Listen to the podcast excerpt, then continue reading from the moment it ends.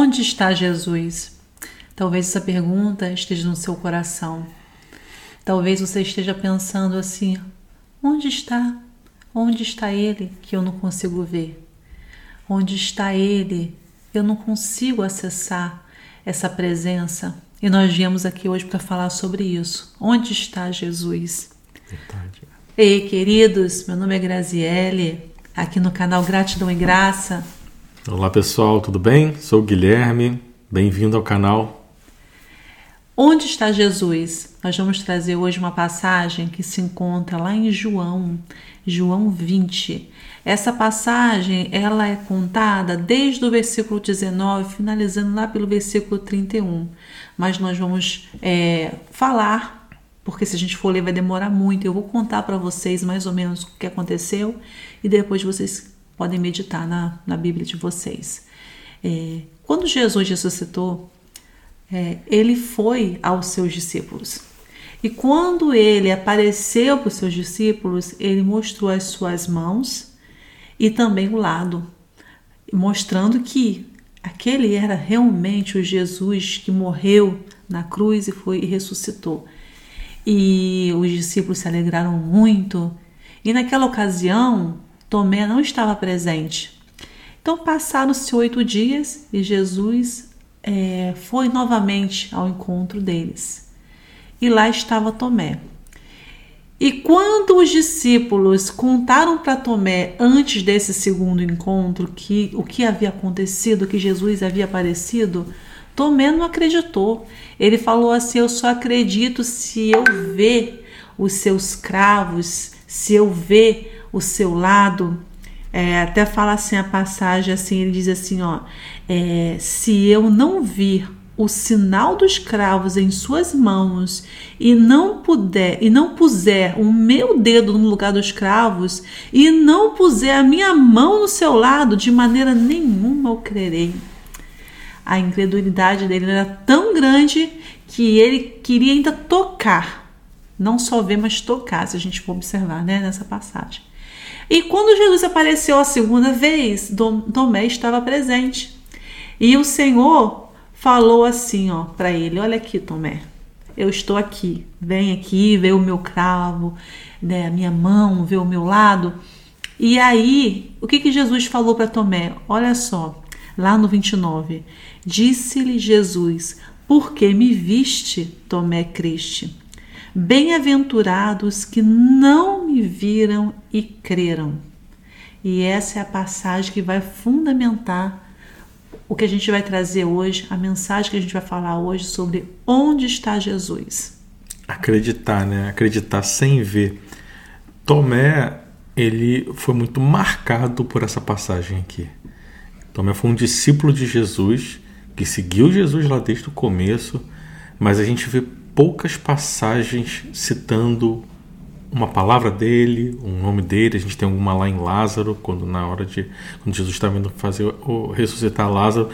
Mas assim, o que marca Tomé é essa passagem aqui dele não acreditar, ou seja, mesmo ele tendo visto todos os milagres, mesmo ele tendo visto todas as promessas, quando ele ouviu falar que Jesus tinha ressuscitado, ele duvidou. E aí Jesus, quando voltou pela segunda vez, e já tinha feito um milagre, eles estavam trancados numa casa, e Jesus apareceu ali na sala com tudo trancado, e Tomé tinha isso ainda no seu coração, e Jesus faz essa repreensão para ele. Bem-aventurado aqueles que creram mesmo sem ver. E hoje não é mais possível a gente ver fisicamente, né? Mas a gente crê que ele está aqui do nosso lado. É verdade.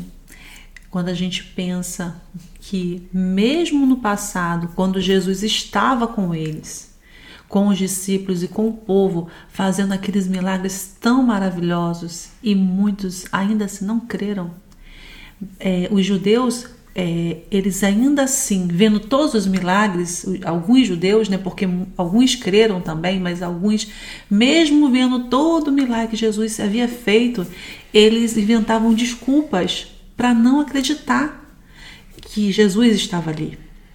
E quando a gente vê que isso aconteceu, a gente pode entender que a presença de Deus, ela não se explica não se explica pelo que nós vemos, por algo material, uhum. por algo palpável. Ela é uma presença que ela vai estar dentro de nós através do nosso sentimento. A gente sabe onde ele está porque a gente vê com os olhos da fé a presença dele dentro de nós.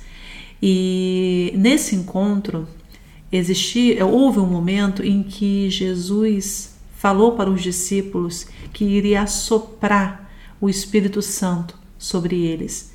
Eu, nós não vamos entrar aqui, que nós queremos fazer um vídeo mais curto sobre isso, mas fato é que com essa passagem, o que, que nós podemos entender? Que a gente sente Jesus pelo Espírito que ele deixou para nós, porque ele partiu para o Pai, mas ele deixou o Consolador. E é por meio do Consolador que a gente sabe onde Jesus está. A gente sente a presença dele.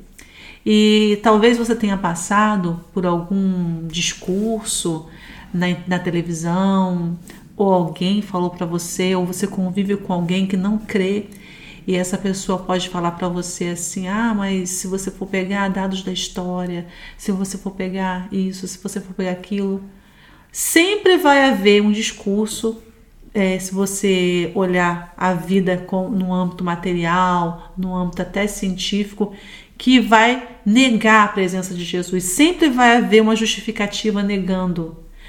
Porque as pessoas não entendem, as pessoas que não conhecem Jesus, que ele não se explica pela ciência, ele não se explica pelas coisas materiais do mundo. A presença dele é muito gloriosa, não se consegue explicar a gente não consegue, ninguém explica Deus, né? Se você conhece o louvor, uhum. ninguém explica Deus, porque ele é uma presença que mora dentro de nós.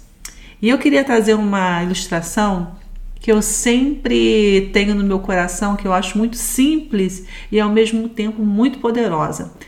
É, havia um momento em que duas pessoas estavam conversando. E enquanto uma falava que Jesus não existia, não, Jesus não existe, é, a outra pessoa chupava uma laranja.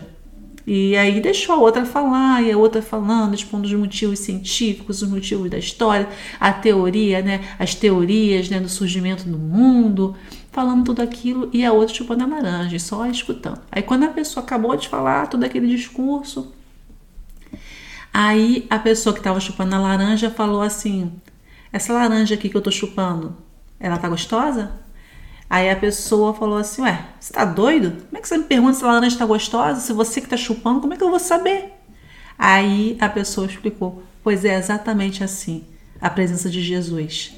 Você não entende se você não tem ele, se você não sentir ele. Se você não chupa essa laranja, você não sabe se ela é gostosa. Assim é Jesus. Você não sabe, você não conhece, você não acessa, porque você não está experimentando. Então é preciso experimentar para entender quem é Jesus, para sentir essa presença dele, porque a presença dele é um sentimento e ele se revela para quem ele quer e no momento em que ele quer. Por isso que quando a gente vai falar de Jesus para alguém, a gente entende que não é nós que levamos aquilo para a pessoa e que vamos fazer algum efeito na vida da pessoa. Nós somos apenas um canal assim como nós, né, uhum. né, como o Guilherme, como eu aqui, para falar de Jesus para vocês.